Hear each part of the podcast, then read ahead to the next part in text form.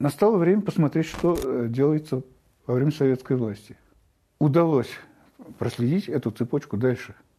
То есть э, архитекторы, которые работали в советское время, во всех абсолютно жанрах продолжали ту же самую традицию. Даже в таком стиле, казалось бы, отвлеченном, как конструктивизм, который изначально задуман как наднациональный, как пролетарский, все равно находили возможности татарскую идею выразить. Это я там показал. То есть были какие-то элементы, которые присущи, скажем, татарской национальной традиции. Это круглые окна, прежде всего. Они еще через э, каирскую архитектуру, золотардынскую, э, вот, э, в татарских мечетях повсюду вот это круглое окно, это прямо, так сказать, вот фишка. Шестигранные окна. То же самое, да? Портальные какие-то элементы, которые в той или иной форме обязательно присутствуют, где бы то ни было, хоть символически, хоть нарисованные, но все равно они есть. И, скажем, то, чего нет, айваны – теневые какие-то навесы, колоннады, которые, казалось бы, да, зачем они нужны, да, вот у нас в Доме печати он есть. Тот самый элемент, который и в Бахчисарайском дворце мы его видим, в общем, это как бы один из традиционных элементов э, татарского стиля. Это вот конструктивизм. Там, там их немного, но они вот они есть все равно. Но конструктивизм это что такое? Это эпизод. Он был так 10 лет. И все. Дальше началось уже целенаправленное и как бы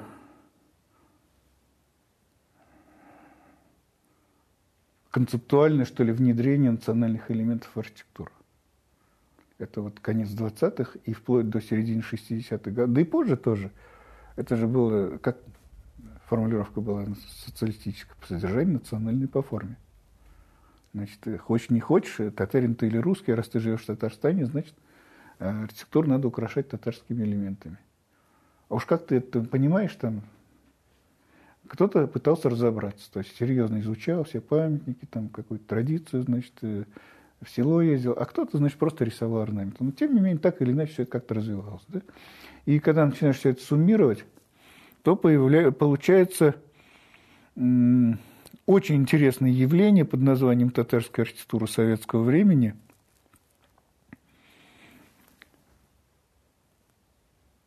Прежде чем оценивать которые, необходимо определить, что такое национальное вообще. Вот мы сейчас с вами разговариваем на русском языке. О чем мы говорим? Мы э, говорим о национальных татарских проблемах, о национальных татарских идеях. Могли бы разговаривать на английском – но английский в данном случае не является элементом нашего быта, а русский является. То есть э,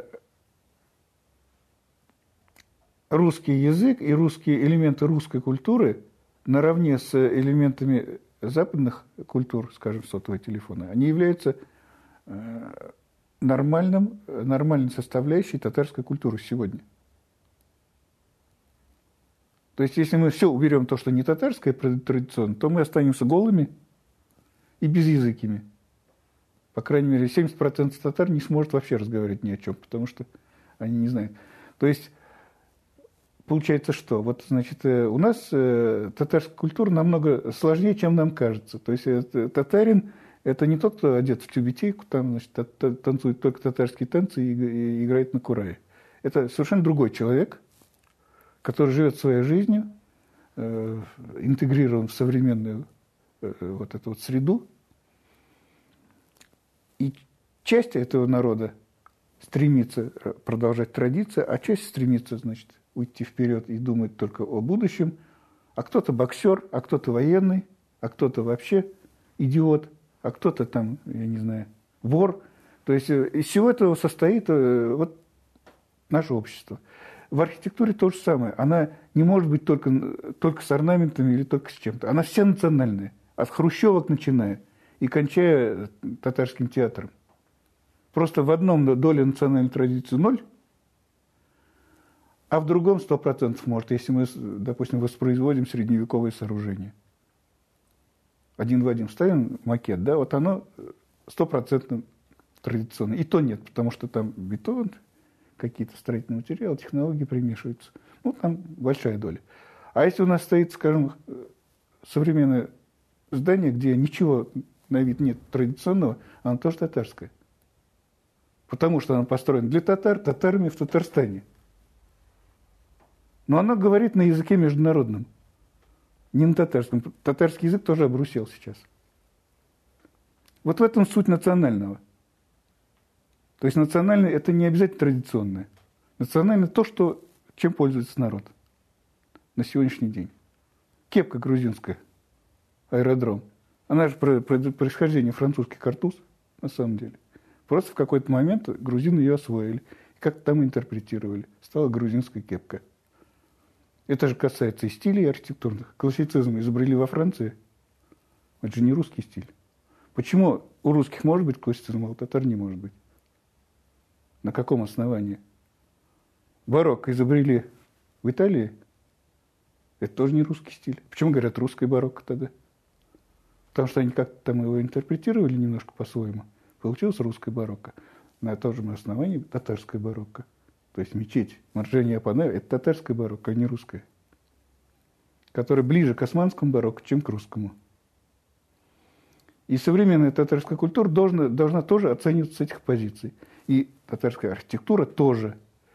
Вот мы просто, я лично там выискиваю элементы традиции, но если оценивать в целом, то надо смотреть сегмент традиционный вот такой, а этот такой. Но есть еще, допустим, вот э, национальный романтизм. Это когда э, э, люди не столько традицию хотят воплотить, сколько хотят своеобразие культуры показать. И они начинают интерпретировать, импровизировать и так далее. Получается нечто не традиционное, но и не русское, и никакое другое. А только вот у нас оно и есть. Ну, скажем, взять, ну, грубо говоря, наш кукольный театр. Просто вот он спел вот такую вот песню. Ни на что не похоже. И нигде такого нет больше. Это чисто татарское сооружение современное. В романтическом таком каком-то стиле.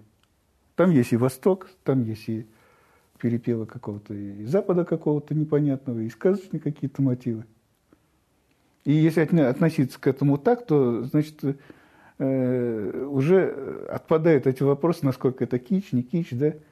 Просто надо критерии поменять. Понимать, что мы идем своим путем и творим свою собственную культуру. Не, не копируем чью-то, не искажаем чью-то культуру, а свою делаем. Опираясь да, на опыт прежний и на опыт окружающих народов, но это свое.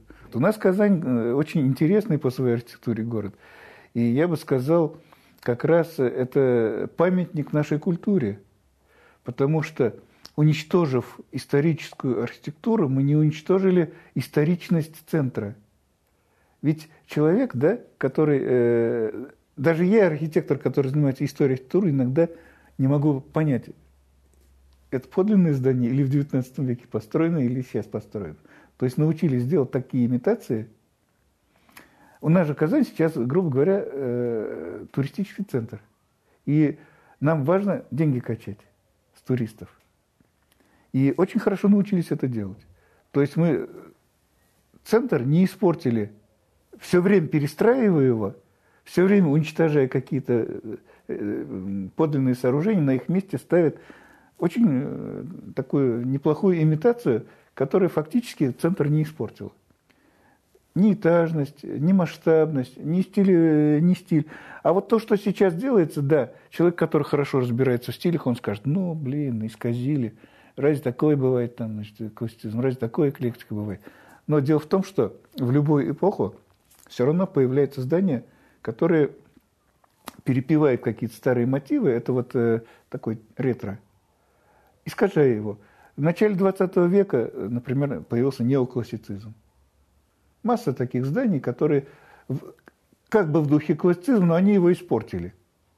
Потому что ввели элементы модерна, там еще чего-то, да, но мы же к этому относимся-то снисходительно, потому что это же 20 век, все-таки не 19 да и не 18 Здесь то же самое. Давайте рассматривать это как казанский ретро-стиль начала 20 века. И не, смотреть на него с позиции 19 века, что там испортили что-то, да, а просто вот такой стиль бытовал в начале 20 века, вернее 21 Потому что он казанцам нравится. Вот я так на это смотрю. Надо любить то, что ты имеешь.